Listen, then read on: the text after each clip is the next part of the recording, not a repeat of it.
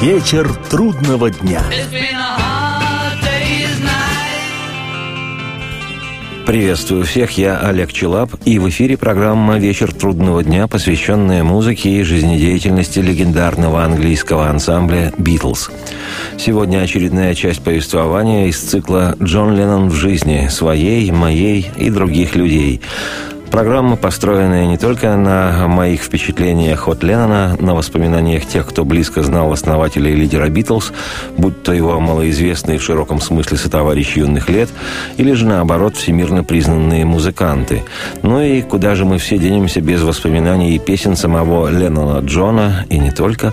Это то самое пространство, то место, куда мы постоянно любим, хотим и можем возвращаться.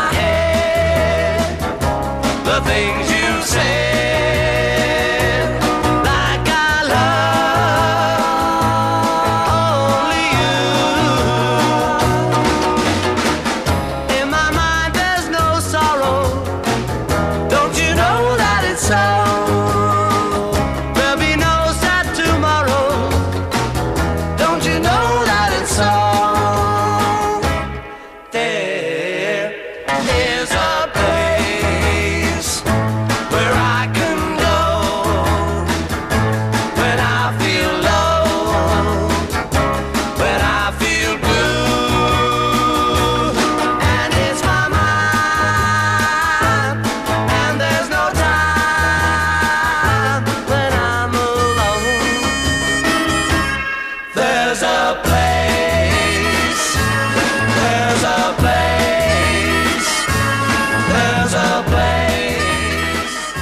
Предыдущая серия путешествия по ленноновским местам завершилась на середине повествования Джон Леннон в молодые годы.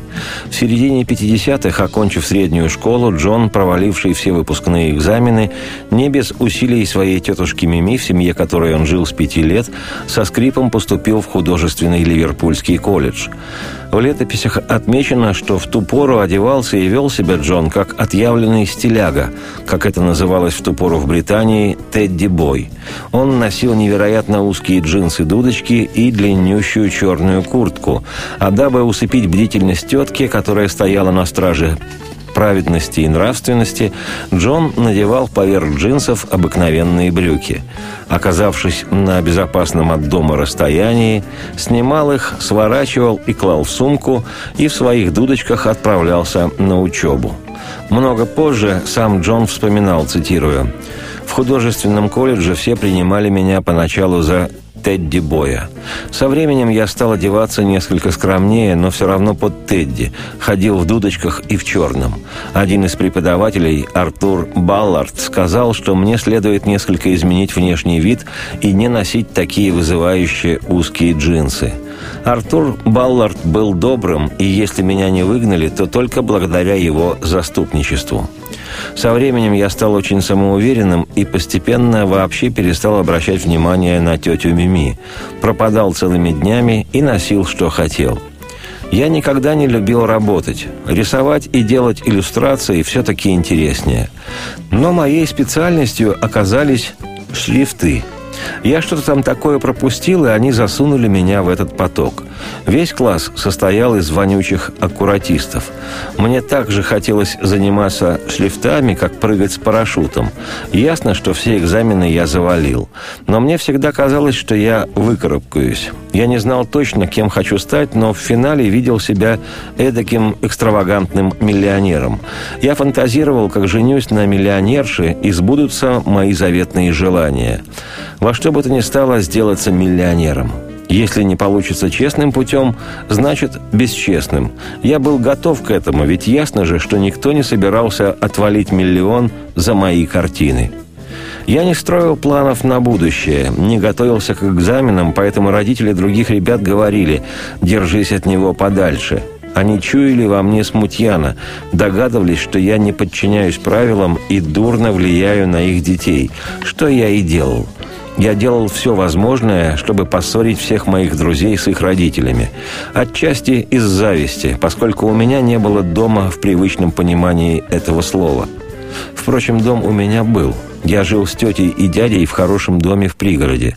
Я вовсе не был сиротой. Тетя и дядя оберегали меня и искренне обо мне заботились. Пожалуй, я был слишком распущенным и необузданным. Я просто плыл по течению. Учителя требовали от нас прежде всего аккуратности, а я никогда не был аккуратным, смешивал все краски сразу. Однажды нам предложили нарисовать путешествие. Я изобразил горбуна, сплошь покрытого мозолями. Ясное дело, учитель в мой рисунок не въехал.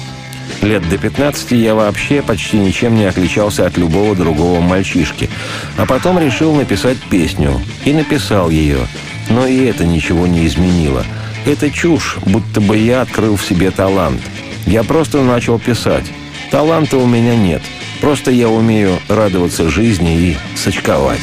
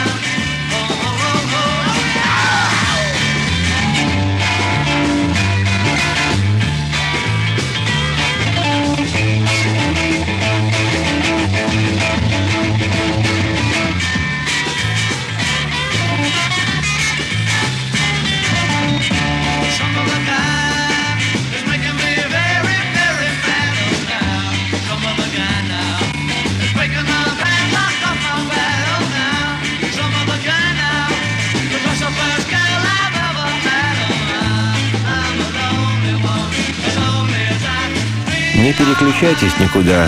Два-три обязательных дежурных вдоха и последует продолжение программы о Битлз. Вечер трудного дня.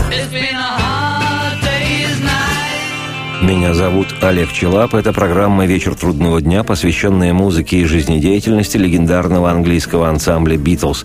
Сегодня у нас очередная часть путешествия из цикла «Джон Леннон в жизни» своей, моей и других людей – 6 июля 1957 года в нашей стране произошло историческое событие. В городе Ленинграде был выпущен первый в СССР транзисторный радиоприемник, который в честь проходившего в том же году в столице фестиваля молодежи и студентов был назван «Фестиваль».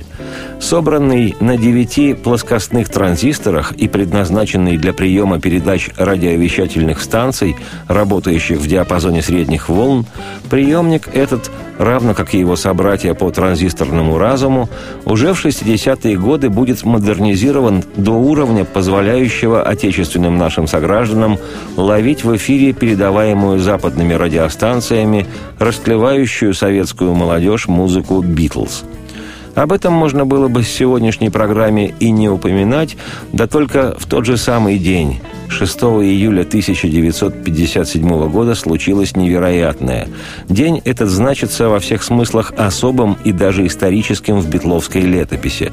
Потому как 6 июля 1957 года в пригороде Ливерпуля, в Ултоне, на празднике в церковном саду произошло событие, впоследствии изменившее всю мировую популярную музыку, а вместе с ней и весь мир – в тот день повстречались и познакомились Джон Леннон и Пол Маккартни.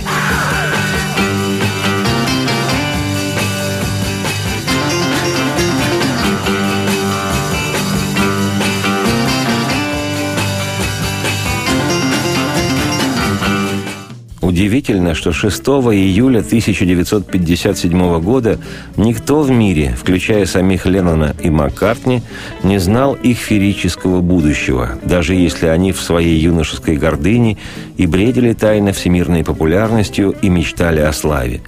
Но никого не было поблизости, кто записал бы, что встреча двух будущих битлов, партнеров самого успешного в мире тандема создателей песен, произошла именно 6 июля – это позже сами Леннон и Маккартни, скорее, конечно же, дотошный пол, восстановили в памяти ход событий, а биографы, уже прогремевшие на весь мир группы «Битлз», увековечили эту дату – Та поистине историческая встреча двух ливерпульских тинейджеров положила начало их дружбе, совместному музицированию, а позже и совместному сочинению песен, зарождению группы «Битлз», ее музыкальному росту, постепенному признанию сначала в родном городе и в немецком Гамбурге, куда музыканты регулярно отправлялись играть по несколько месяцев в домашних клубах, и, наконец, грому мировой сенсации по имени «Битлз», а там и величию ансамбля. Уже в нынешнее время королева Великобритании Елизавета II не могла пройти мимо исторической даты знакомства 6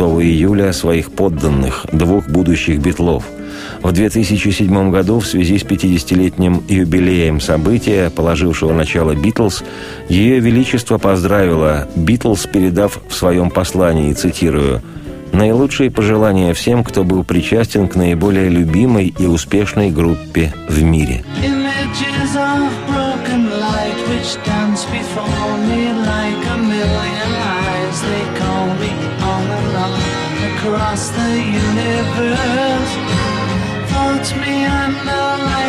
restless wind inside a letterbox They tumble blindly as they make their way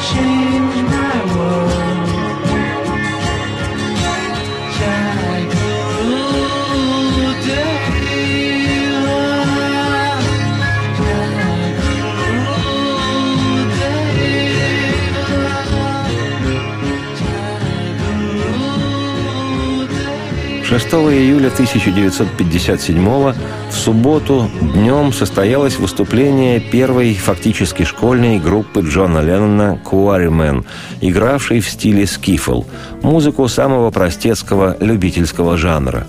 Вот что вспоминал позже о том событии сам Джон, цитирую – Моя тетя Мими сказала, что я наконец-то добился своего, превратился в настоящего стилягу. Теперь я вызывал отвращение у всех, а не только у Мими. В тот день я познакомился с Полом – меня познакомил с ним мой еще школьный друг Айван Воин. Похоже, Айван знал, что Пол давно увлекается музыкой и решил, что было бы неплохо иметь в группе такого парня. Поэтому однажды, когда мы играли в Вултоне, Айван привел Пола. Мы оба хорошо помним эту встречу. Куоримен играли на помосте, перед которым собралась целая толпа, потому что день был теплым и солнечным. В тот день мы впервые вживую на сцене играли «Бипапе Лула». Она всегда была одной из моих самых любимых песен.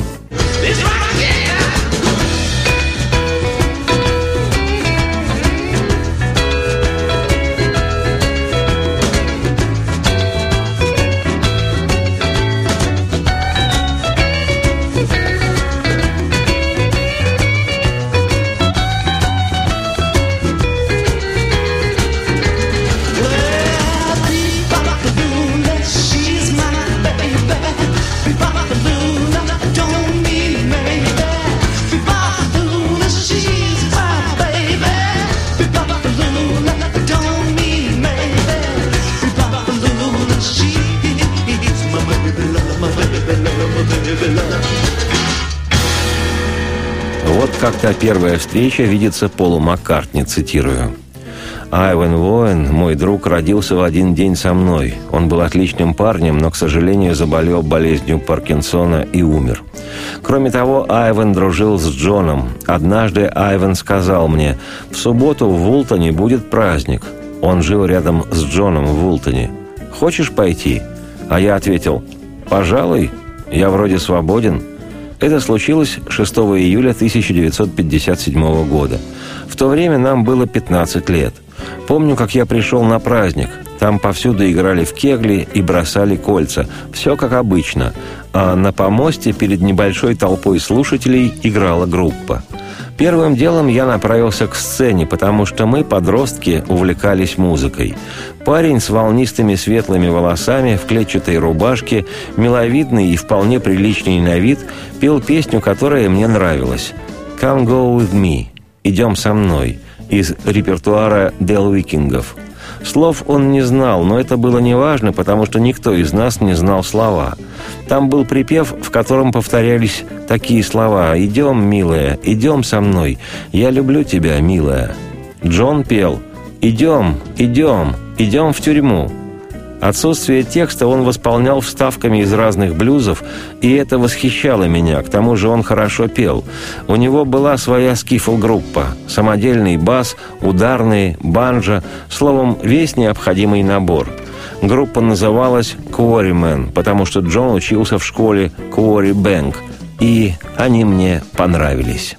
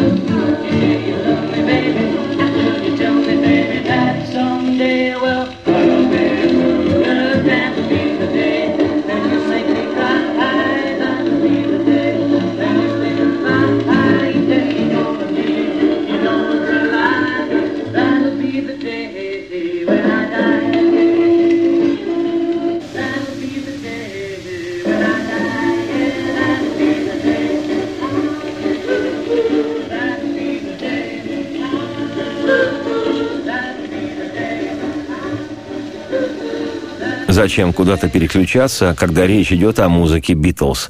Через два-три вдоха последует продолжение программы «Выдох вслух». Вечер трудного дня.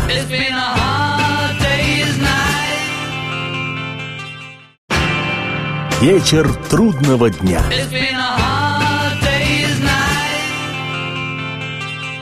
Меня зовут Олег Челап. Это программа «Вечер трудного дня», посвященная музыке и жизнедеятельности легендарного английского ансамбля «Битлз». Сегодня у нас очередная часть путешествия из цикла «Джон Леннон в жизни» своей, моей и других людей. О первой встрече и знакомстве с Джоном продолжает вспоминать Пол, пока не начал забывать Маккартни. Цитирую. «Они, Квореман, неплохо играли. Правда, Джон играл на гитаре, как на банджо, с типичными для банджо аккордами. Видно, ничего другого он не умел. Остальные вообще ничего не понимали. Бренчали, как попало, и все. Они исполняли такие вещи, как «Мэгги Мэй», слегка изменив слова.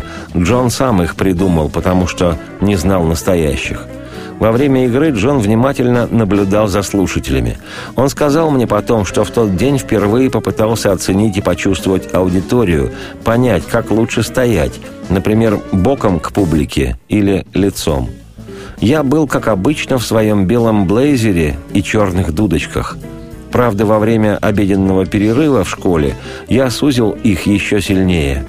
Они меня так обтягивали, что все просто обмирали – мы с Айвеном побродили вокруг, а потом вместе прошли за кулисы. Группа как раз перебралась в помещение. Ей предстояло вечером играть еще и на церковном празднике. Кое-кто из ребят пил пиво. Пожалуй, я был еще слишком мал, чтобы пить, но не отказался. Я старался выглядеть взрослым, таким, как 16-летние парни, которые уже пьют, но еще не бывают в пабах. Мы отправились на вечерний концерт, и он оказался неплох, хотя во время него чуть не вспыхнула драка. Мы услышали, что скоро явится банда из Гарстона. Я уже был не рад, что ввязался в это дело, ведь я пришел только за тем, чтобы провести время, а попал в лапы мафии. Но все обошлось, и я сел за пианино. Джон был уже на веселе. Он стоял у меня за спиной, наваливаясь на плечо и дышал перегаром. Все мы успели выпить. Я думал, черт, а это еще кто такой? Но ему нравилось то, что я играл. «Whole lot of shaking going on», все вокруг ходит ходуном в до-мажоре. А еще я знал «Tutti Frutti» и «Long Tail Sally». Потом я заиграл на гитаре, держа ее по-своему.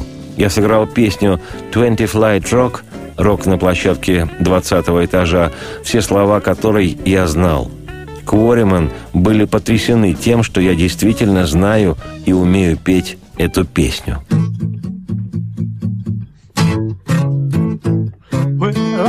Get with a record machine when it comes to rockin'. She's a queen.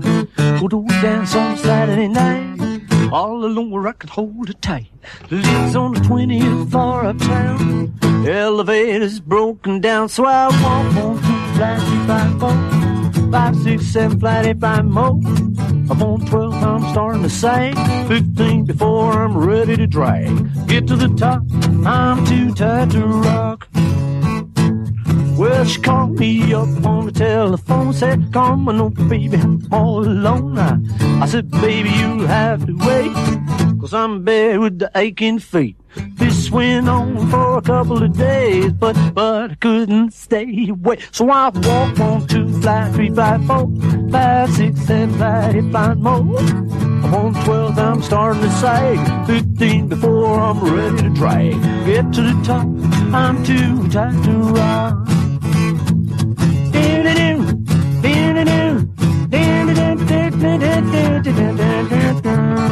Take it, Eddie. Yeah. Eddie Cochran, 20 Fly Rock.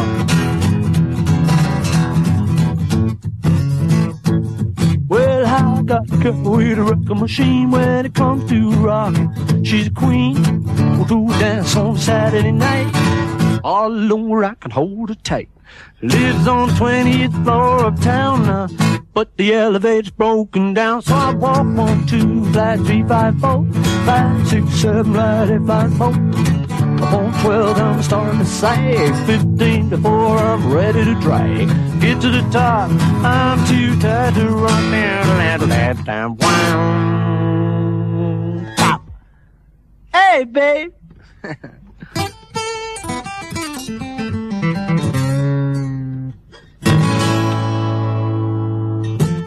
Я показал им, как надо играть «Twenty Flight Rock» и напел слова – это Маккартни говорит уже в другом интервью о первой своей встрече с Джоном Ленноном и его группой. Они этих слов не знали. Потом я исполнил им «Бипап и Лула», Эту песню они тоже знали с грехом пополам. Изобразил им кусочек из моего шоу «Литл Ричард». Короче говоря, познакомил их со всем своим репертуаром. Помню, как во время моей игры один тип, от которого разило пивом, придвигался все ближе и ближе, дышал мне прямо в затылок. «Что делает этот старый пьянчуга?» – подумал я. Потом он сказал, что «Twenty Flight Rock» – его любимая вещь, и я понял, что это настоящий знаток. Знатоком оказался Джон. Он только что выпил несколько банок пива. Ему было 16, а мне всего 14. Настоящий взрослый мужчина. Я научил его еще нескольким аккордам, которые знал. Вообще-то мне их показал мой приятель Иэн Джеймс. А потом я ушел. Я чувствовал, что произвел на них впечатление. Они поняли, что я за птица.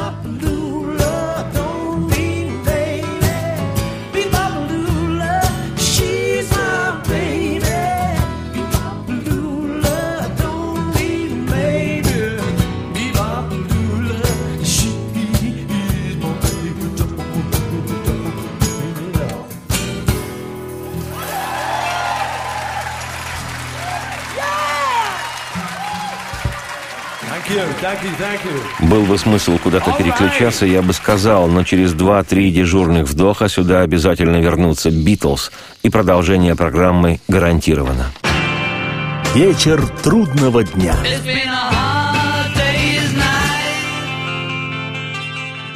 Я Олег Челап. Это программа «Вечер трудного дня», посвященная музыке и жизнедеятельности легендарного английского ансамбля «Битлз».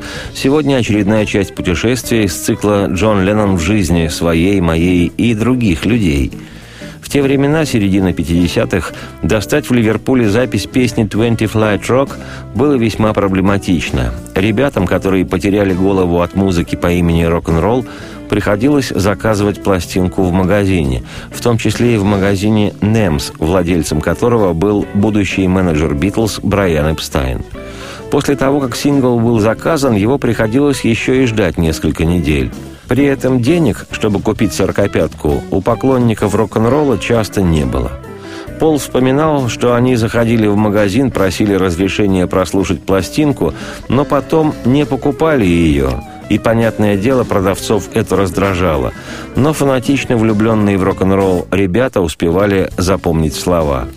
Вот что вспоминал в разных своих интервью о первой встрече с Полом Леннон Джон. Цитирую. После нашего выступления мы разговорились, и я понял, что у него талант. За кулисами он сыграл на гитаре «20 Flight Rock» Эдди Кокрейна. Услышав, как Пол играет «20 Flight Rock», я был потрясен. Он действительно умел играть на гитаре. Я чуть было не подумал, он играет не хуже меня. До сих пор в группе я был главным, и я задумался, что будет, если я возьму его в группу. Я понял, что мне придется держать его в подчинении, если он начнет играть с нами. Но он играл хорошо, поэтому попробовать стоило. А еще он был похож на Элвиса. Элвиса Пресли. Я оценил его. Хорошо ли иметь в группе парня, который играет лучше всех остальных? Станет ли при этом группа сильнее, или сильнее стану только я – Вместо того, чтобы оставаться индивидуальностями, мы выбрали самый надежный способ – стали равными. Во время первой же встречи я повернулся к нему и спросил «Хочешь играть с нами?» Насколько я помню, на следующий день он ответил «да». Цитате конец. Однако в книге биографа Битлз Хантера Дэвиса несколько по-иному описана реакция Леннона, с его же слов. Цитирую – После встречи с Полом Джон долго думал, прежде чем на что-то решиться. Это было совершенно не похоже на него – думать вместо того, чтобы немедленно принять решение. «Наверное, от того, что я был раздосадован», – говорит Джон. И это заметило мою обычную реакцию. «Twenty Flight Rock» в исполнении Пола жутко на меня подействовал. Он явно умел играть на гитаре. Я сказал себе, ведь он не хуже меня – до сих пор я был королем, а если я его возьму, что будет? Если брать его, рассуждал я, придется держать парнишку в узде. Но он был так хорош, что взять его стоило. Да еще и вылитый Элвис. Мне он годился по всем статьям.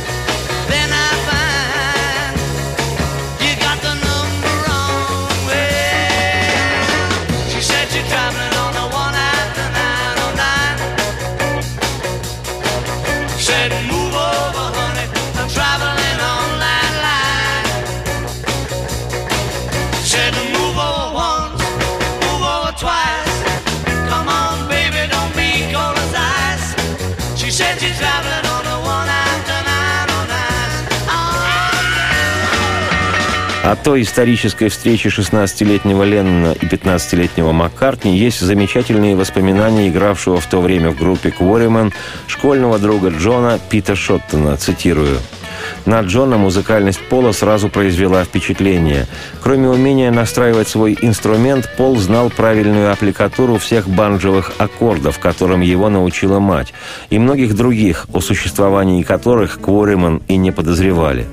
После отличного исполнения песни «20 Flight Rock», которую мы считали для себя слишком трудной, Пол снискал себе еще и большее расположение, а потом еще и написал по памяти тексты нескольких любимых рок-н-роллов Джона. «Ну, Пит», — спросил Джон, как только Пол ушел, — «что ты о нем думаешь?» «Мне он понравился. А как ты смотришь на то, чтобы принять его в группу?» «Я не против», — ответил я, — «если ты этого хочешь, и он тоже захочет». Конечно же, тогда Джону и в голову не могло прийти, что им с Полом суждено стать близкими друзьями. С одной стороны, Джон был почти на два года старше Пола, и это лишь усиливало его чувство превосходства. В этом пареньке самого Джона привлекала музыкальная компетентность. Проще говоря, Пол должен был пробыть в составе Кворемен ровно столько, сколько требовалось Джону для того, чтобы разучить все эти аккорды – Прошло примерно две недели, а Джон по-прежнему не делал попыток возобновить контакт с нашим новым знакомым. И так уж получилось, что первым из всех нас его увидел я, когда он катался по окрестностям на велосипеде. Заметив меня, он остановился. «Слушай», — наконец решился я после обычного обмена любезностями, «мы тут с Джоном поговорили и подумали, что ты, быть может, захочешь войти в нашу группу». Прошла целая минута, пока Пол делал вид, что тщательно обдумывает это предложение. «Ладно, хорошо», — наконец произнес он, пожал плечами и сразу уехал домой. Цитате конец. А вот та же сцена со слов Маккартни, цитата – в то время я часто ездил на велосипеде в Вултон в гости к Айвену. Пит Шоттон, игравший в группе Кворимен, тоже разъезжал на велосипеде, и мы случайно встретились. Пит был близким другом Джона. Он сказал, «Пол, ты здорово играл тогда. Мы долго говорили о тебе.